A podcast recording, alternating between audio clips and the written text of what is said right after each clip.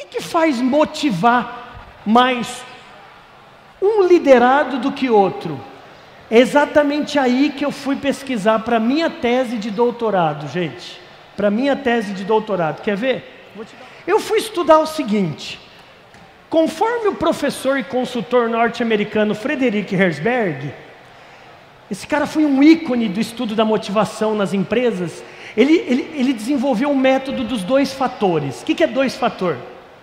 São dois fatores que mais fazem alguém motivar e trabalhar com motivação para alguém.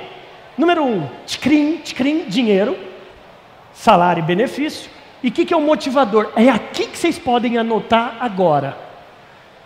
Independentemente de dinheiro, número um, reconheça. Reconheça.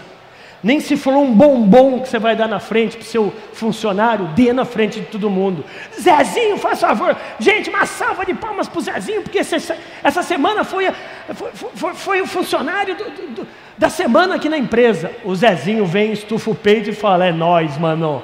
Eu amo essa empresa. Sabe por quê? Está reconhecendo na frente de todo mundo. Reconheça. Outra coisa, elogie. Elogie. Tem que ser elogio sincero. Número três, dá oportunidade para crescer. E número quatro, esse que é o principal, desafio. Essa palavra advinda do latim desfidare, des sem fidare fé. Você quer achar um campeão na vida? Desafia. Desafia. Só que às vezes a gente espera desafio de alguém, você tem que se desafiar. Quem que está falando isso para vocês? Um ex-vendedor de jornal em feira, que trabalhou desde os 12 anos, com 48, 36 anos trabalhando.